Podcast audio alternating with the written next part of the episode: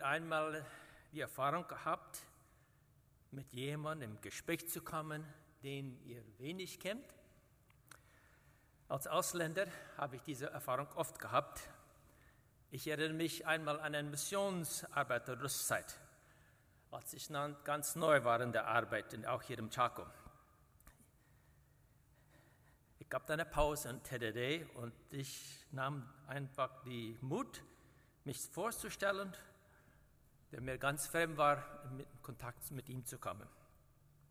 Er wollte auch in Gespräch kommen mit mir und er fragte mich, ob ich Land hatte. Ich meinte, ob ich Estancia habe. Na, damals hatte ich nicht. Ich dachte leider, ich habe keine Estancia. Und damals war das Gespräch zu Ende. Er wusste nicht mehr, was er sagen soll. Da waren keine gemeinsamen Anknüpfpunkte, obwohl wir beide Missionsarbeiter waren. Ich frage mich, ob manchmal unsere Gespräche mit Gott so kurz und so abgebrochen sind. Da ist kein Anhaltspunkt, da ist kein gemeinsames Interesse. Worüber sollten wir reden mit Gott? Entweder wir kennen nicht Gott als Vater oder wir wollen etwas diese Beziehung auf Distanz halten. Ehrlich gesagt, manchmal wir nicht ganz, ganz Gott vertrauen. Ja, wir sprechen ganz höflich Gott an, aber ist das echte Kommunikation mit ihm? Ist es ein Ritual oder ist es ein echtes Gespräch mit Gott? So, ich möchte heute von Gebet und Fasten sprechen. Und ich möchte, dass wir unsere eigenen Gebete analysieren. Dazu habe ich ein hilfreiches Instrument gefunden.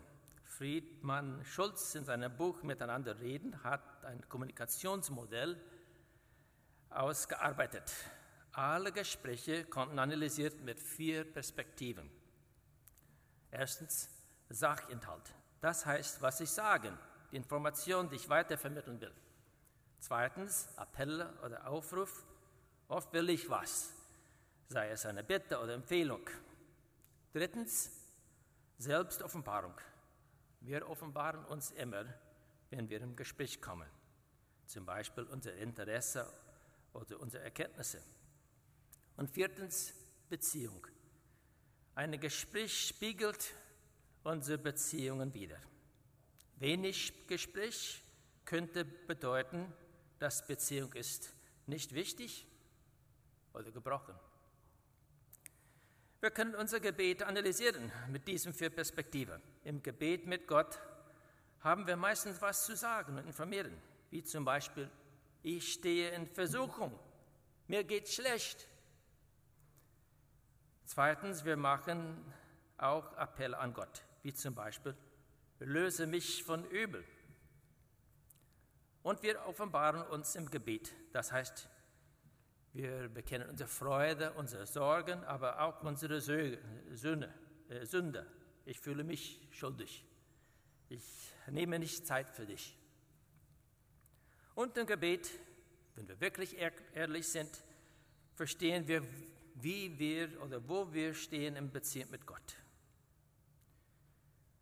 Was widerspiegelt meinem Gebet in Beziehung auf, äh, über meine Beziehung mit Gott? Ja, wir als Gemeinde haben die Bergpredigt von Matthäus Evangelium gewählt für, für dieses Jahr. Und ich habe diesen Abschnitt über Fasten und Gebet gewählt. Beim Vorbereitung möchte ich, wie schwer dieses Thema war, ja, da sind Kommentare und den Text auszulegen ist vielleicht nicht so schwer, aber was mich schwer empfinde, ist, dieses Thema anzuwenden. Ich muss mich selbst konfrontieren mit, mit Fragen, wie oft bete ich? Wie steht meine Beziehung mit Gott? Wenn ich weitläufige Gebet, was soll das sagen? Was offenbare ich mit Gott? Oder was verstecke ich vor Gott? Bin ich ehrlich? und dann auch zum Fasten. Und ich hoffe, ich enttäusche dich nicht. Ivan, so viel habe ich nicht über Fasten zu sprechen, weil ich habe wenig Erfahrung gehabt. Aber habe ich überhaupt einmal gefastet? Soll ich? Wie hilft das? Äh, verzichten von Essen in meinem geistlichen Leben? Um Jesu Lehre über Gebet und Fasten hier in Matthäus Evangelium zu verstehen, brauchen wir einen Überblick von der ganzen Bergpredigt. Am Anfang an seinem öffentlichen Dienst, Jesus malt ein klares Bild von Gottes Reich oder Himmelreich, wie er steht, wie er steht in, in Matthäus Evangelium. Er kam als König, um Gottes Reich aufzubauen. Er kam, Gottes Absichten und Pläne mit uns Menschen zu erklären. In einem Sinn konnte er mehrere Antworten geben auf die folgenden Fragen. Was bedeutet es, Jesus als König nachzufolgen? Das wollen wir. Wie sieht der Himmelreich aus? Jesus sprach zu seinen Jüngern und rufte sie, eine ganz radikale Wendung zu machen, zu ihm selbst als König und zu seiner Herrschaft. Und wenn er von Himmelreich sprach, meinte er nicht eine zukünftige Welt, die nur im Himmel zu finden ist, sondern seine Herrschaft jetzt hier auf Erde. Jesus Ziel war, die Himmelreich nahe zu bringen und unter seinem Jünger. Und das ist auch sein Ziel heute, auch unter uns. Was soll Gebet und Fasten bedeuten für Gottes Reich? Wie steht Warum steht dieser Teil, diese Lehre in der Bergpredigt von Gebet und Fasten? Ich glaube, dass eine sehr konkrete äh, Verbindung zwischen die herausfordernden Worte Jesu und Befehle Jesus an seine Jünger und unser Gebet leben. Wenn wir nehmen das ernst, was Jesus uns befehlen, und das tun auf Erde, nicht nur im Himmel, dann müssen wir sehr beten. Die Kommunikation ist nötig. Und so komme ich zu dem Thema Gebet und auch Fasten sind Disziplinen, die uns befähigen, wirklich Jünger Jesus zu sein. Bei allen Jüngerschaftsschulen, Gebet und sogar Fasten sind ein wichtiger Teil. Gebet und Fasten spielen eine wichtige Rolle. Worum geht es beim Beten? Ich habe das auf drei Punkte gegeben. Es geht um echte Kommunikation, nicht um äußerliche Frömmigkeiten und Rituale. Es geht um ein Trachten zuerst nach Gottes Reich, nicht nach unseren Wünschen. Es geht um ein ausdauerndes Vertrauen, nicht um Betteln. Zuerst, es geht um echte Kommunikation und nicht um äußerliche Frömmigkeiten und Rituale. Jesus fängt an mit zwei negativen Beispielen. Der Gebet von den Heuchlern. Und sein Gebet widerspiegelt Arroganz. Es kann sein, dass dieser Heuchler eine gute, inhaltliche Gebete gesprochen hat und machte richtige Appelle an Gott aber Gott sei sein Herz. Er offenbart sich als Heuchler. Es steht klar in der Bibel, dass Gott ein heiliges Leben von uns verlangt. Und das schließt auch bestimmte Ritualen ein. Und wir als evangelikalen Gläubige haben auch bestimmte Ritualen. Wir beten öffentlich, wir singen geistliche Lieder, wir taufen und nehmen Abendball. Und Jesus spricht nicht dagegen. Aber er will uns klar machen, das ist eine Gefahr. Und für jeder von uns heute Morgen, wir gehen durch diese Ritual, was heißt Gottesdienst, und wir stehen auf zum Gebet und wir singen, da steht genauso dieselbe Gefahr.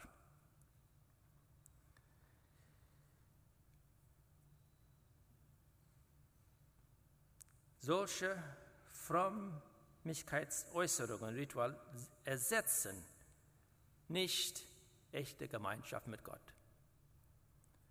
Sie können oberflächlich ausgeübt und sie können auch aus falschen Motiven gemacht. Gott will viel mehr von uns. Er möchte, dass wir ein Herz-zu-Herz-Begegnung mit ihm haben. Und das kann auch heute Morgen. Ich freue mich, dass ihr seid hier. Das ist auch eine Disziplin, dass man kommt zum Gottesdienst. Und hier ist es nicht ganz still, aber doch stiller als zu Hause, wo der Radio läuft und die Kinder laufen und man kann sich nicht still werden vor Gott. Und hier können wir.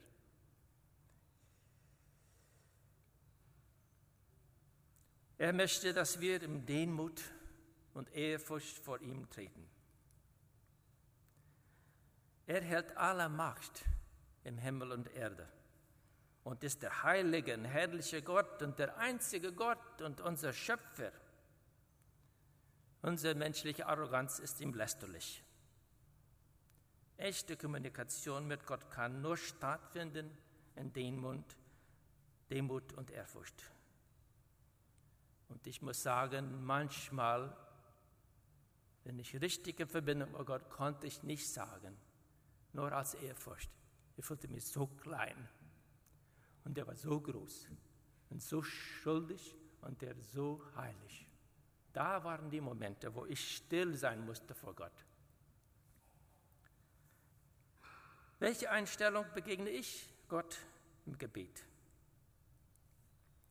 Heidnische Gebete, das ist das zweite negative Beispiel, widerspiegeln Ignoranz. Die plappern, oder so wie es steht in unserer Hoffnung für alle, leiern nicht gedankenlose Gebete herunter. Als Ignoranz meinen sie, durch viele Worte etwas bei Gott zu erreichen. Na, alle Religionen üben Gebet, aber mit ganz anderen Absichten und nicht, was Jesus uns gelernt hat. Wir können Gottes Absichten ganz verdrehen. Der Animist glaubt, das Ritual beinhaltet magische Kraft, um die Geister zu manipulieren. Wir können nicht Gott zwingen oder manipulieren. Er ist kein Automat, das reagiert auf unsere Wünsche. Aber nicht, dass Gott weit ab ist. Er weiß genau, wo wir sind und ist mit uns. Er hört unser Gebet, wenn wir ihm aufrichtig beten. Mit Gottes Wort als Orientierung können wir mit Zuversicht nach Gottes Wille bitten. Durch stille Zeit mit Gott wird er sich offenbaren, sein Wesen und seine Absichten. Wir brauchen nicht äh, mit Ignoranz beten. Echte Kommunikation im Gebet ermöglicht wahre Erkenntnisse. Und ich glaube darum, wie Horst steht bei dem neuen Kurses, wir können Gott erkennen, wenn wir zu ihm kommen. Er wird sich offenbaren.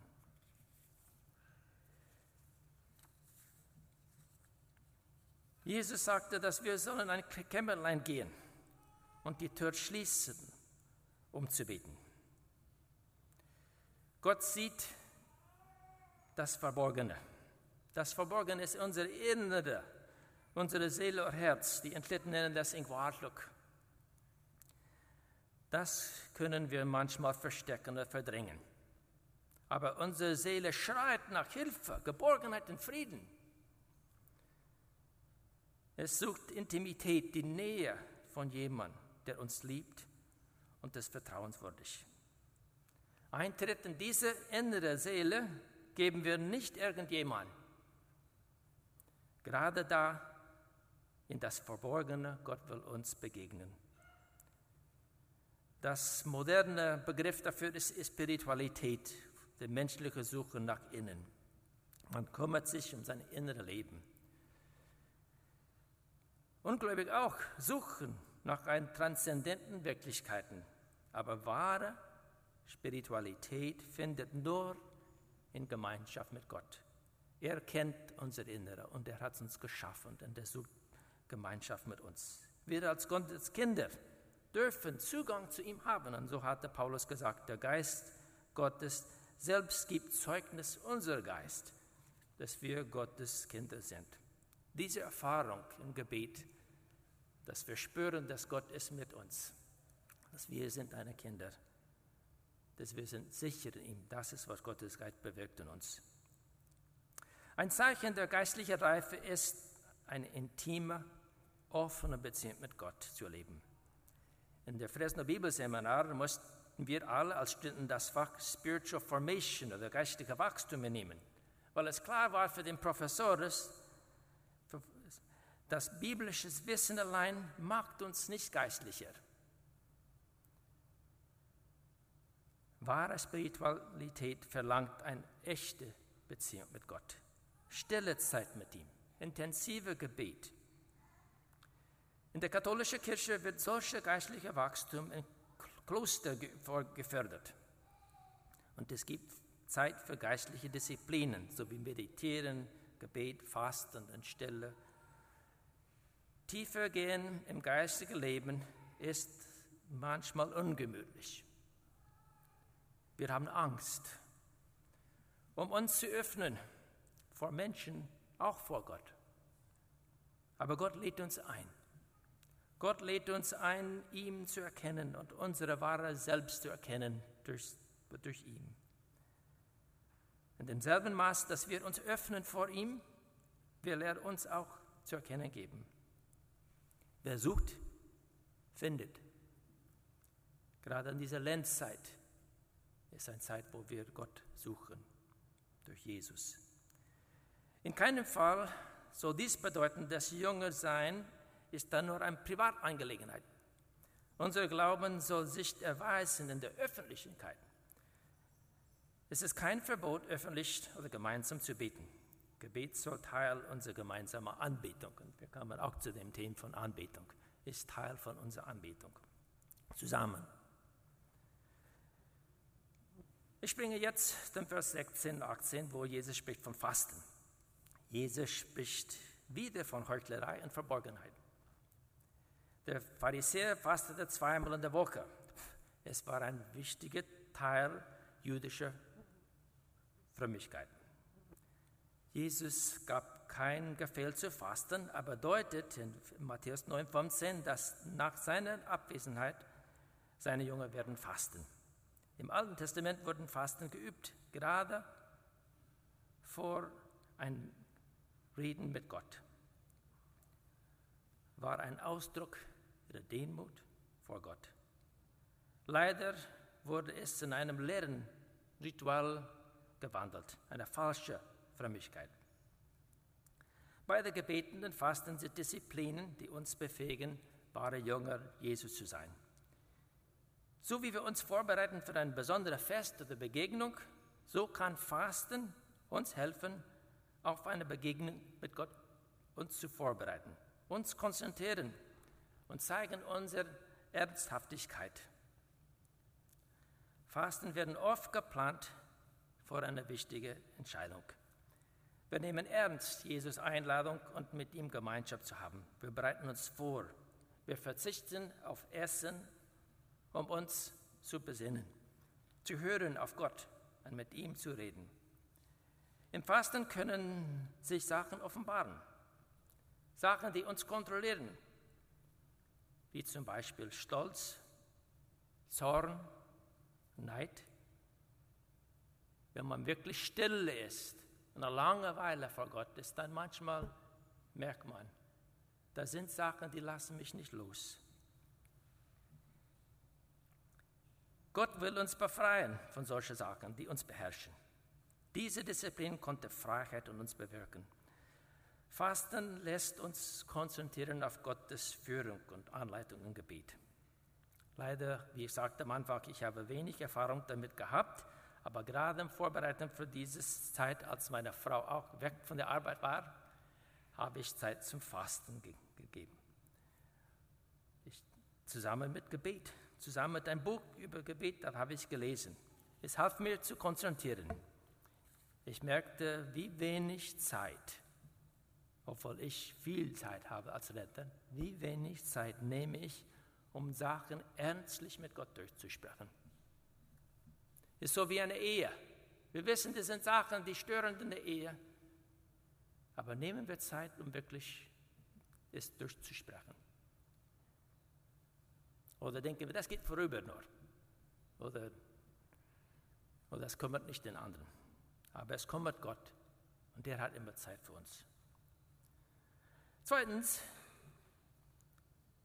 im Gebet, es geht um ein Trachten zuerst nach Gottes Reich, nicht nach unseren eigenen Wünschen. Wir dürfen beten, bitten. Jesus hat so gesagt in Kapitel 7, bittet. Wir dürfen bitten nach Brot, Vergebung und Schutz.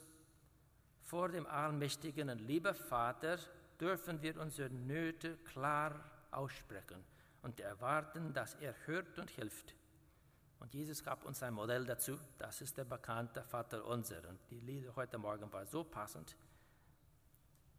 Merkwürdig in Jesus Modell ist es, dass der Mensch oder seine Nöte stehen nicht zuerst im Mittelpunkt, sondern Gott und sein Reich. Gott lädt uns ein, in Gespräch mit ihm zu kommen, damit wir Anklang mit seinem Wille finden. Echte Gebet verändert uns. Und es ist auffallend, dass hier alle Pronomen sind im Mehrzahl. Unser Vater, unser täglicher Brot, gib, vergib uns, für uns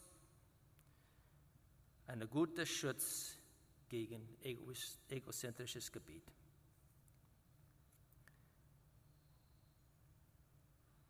Wir, wir dürfen bitten für Gottes Reich. Dein Name werde geheiligt. Gottes Name bedeutet Gott selbst. Jesus bittet dieses, dass Gott Vater schon auf Erde geehrt wird, aber auch darüber hinaus an einem zukünftigen Tag.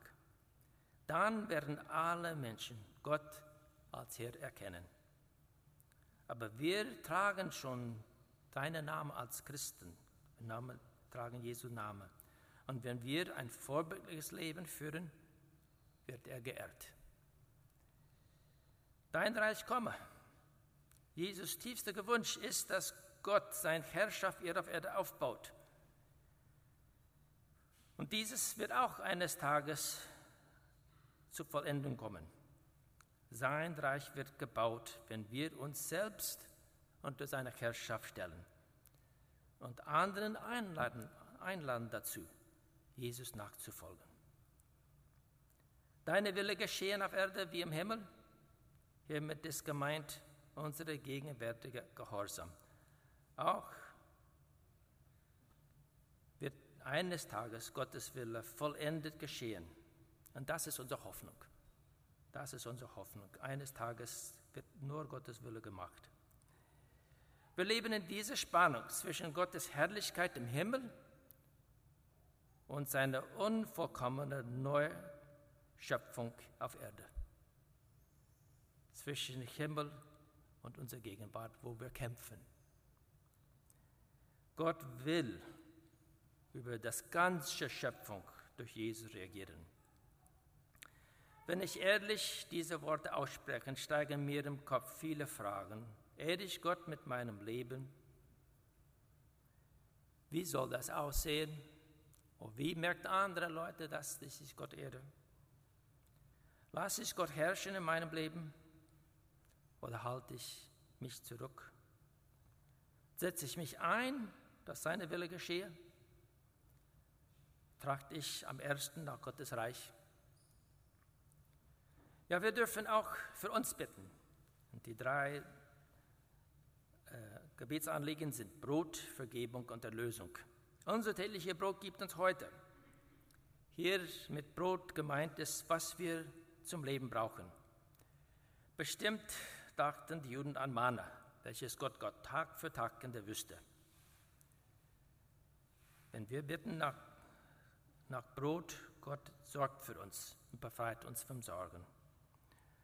Unser täglicher Brot könnte auch eine Arbeitsstelle bedeuten, ein Regen, und Gott hat reichlich geschenkt, kann auch Schulgeld.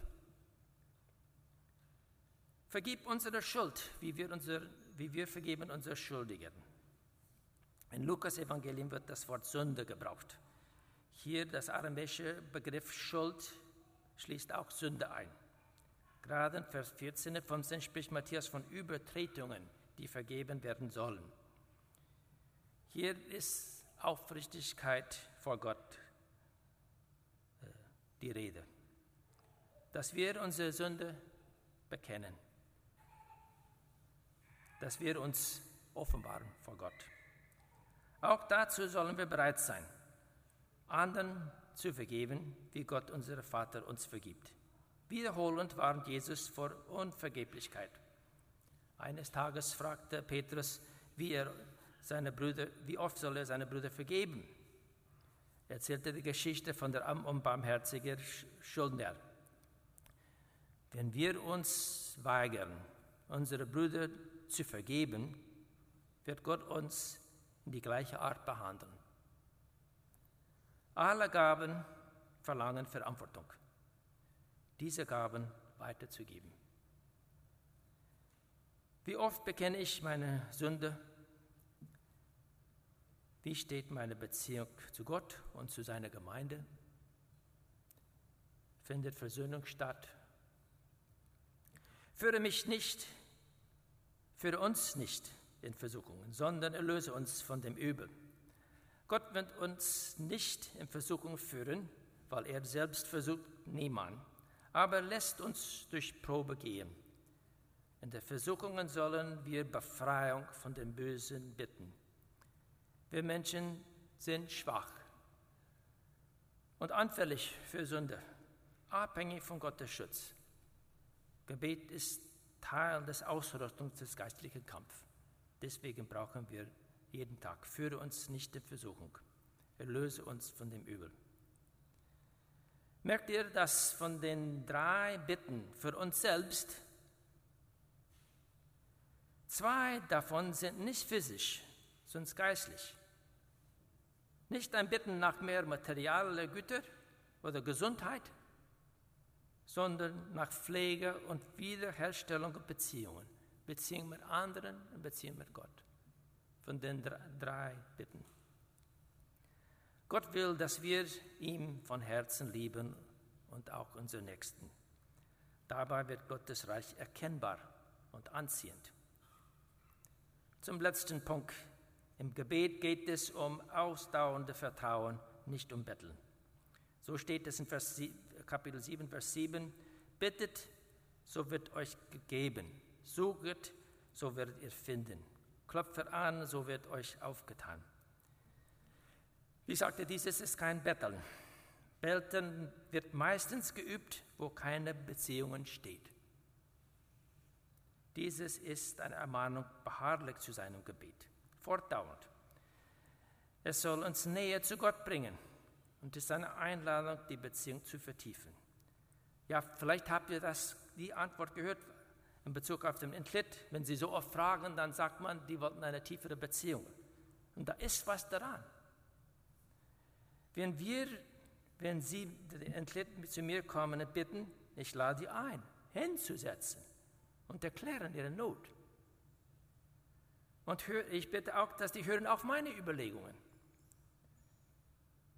damit sie auch mich verstehen. Und wenn wirklich eine Beziehung steht, nehmen Sie Nein an. Oder schweigen, weiter zu bitten. Das habe ich oft gemerkt. Die schweigen. Bei Gott ist es nicht anders. Gott ist nicht unwillig, uns zu geben, was wir bitten, sonst wir auf betten wollen oder zweifeln oder Eile haben. Manchmal gibt er nicht gleich und will ein Gespräch mit uns halten. Ich meine, ein langes Gespräch, das kann Jahre dauern. Wie oft übe ich nur Stoßgebete und verlange eine schnelle Antwort, wenn Gott sucht Gemeinschaft mit mir. Wir kommen zum ein Thema von, dass wir Gottes Kinder sind und dass er will uns gute Gaben geben. Als Gottes Kinder dürfen wir den Vater bitten. Das ist unser Vorrecht als Kinder. Vater ein, äh, unser ist eigentlich ein schlichtes Gebet. Nicht lang oder kompliziert. Ein Kind, kind bittet frei. Und ich freue mich für das Lied. Frei vor Gott. Frei vor Gott, weil wir vertrauen ihm ganz. Er ist unser Vater. Und als Vater erkennt uns und wir kennen ihn. Wir kommen in Demut und Respekt Jesus sprach mit Gott als Vater. Und damals war das radikal. Er brauchte das einfache Aber. Das ist ein aramäisches Wort für Vater. So wie wir werden sagen Papi oder Daddy. So wunderte sich, wie er so frei vor Gott reden konnte. Und Jesus lädt uns ein, auch so zu reden mit Gott. Wir sind wirklich seine Kinder und in kindlichem Vertrauen dürfen wir immer zu ihm kommen. Der Vater des Freigebigen Gut. Jesus braucht eine übertriebene Frage. Würde jemand von euch seinem Kind einen Stein geben, wenn es um ein Stück Brot bittet? Gott ist nicht wie Menschen. Er gibt gute Gaben und viel mehr. Gott ist großzügig und freigebig. Seine Absichten und Pläne sind immer gut, aber manchmal zweifeln wir. Und das müssen wir auch vor Gott bekennen. Der Vater unser schließt mit einer bekannten Doxologie oder Lobpreis. Denn dein ist das Reich und die Kraft und die Herrlichkeit in Ewigkeit. Unser Vater will und kann geben, was wir bitten, weil er besitzt Kraft, weil er wahren ewiger Herr ist und weil seine Gaben herrlich sind.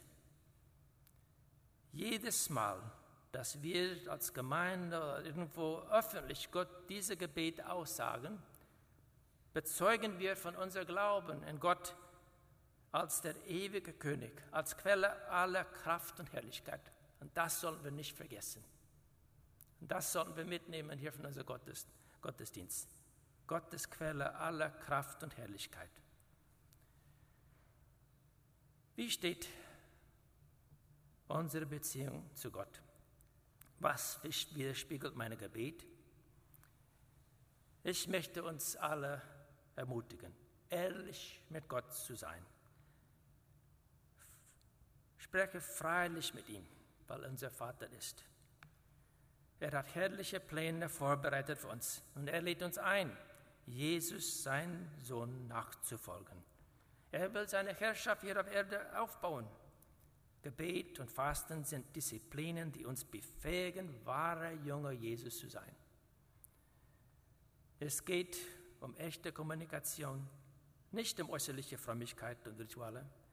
Es geht um Trachten zuerst nach Gottes Reich, nicht um unsere Wünsche. Es geht um ausdauernde Vertrauen und nicht um Betteln.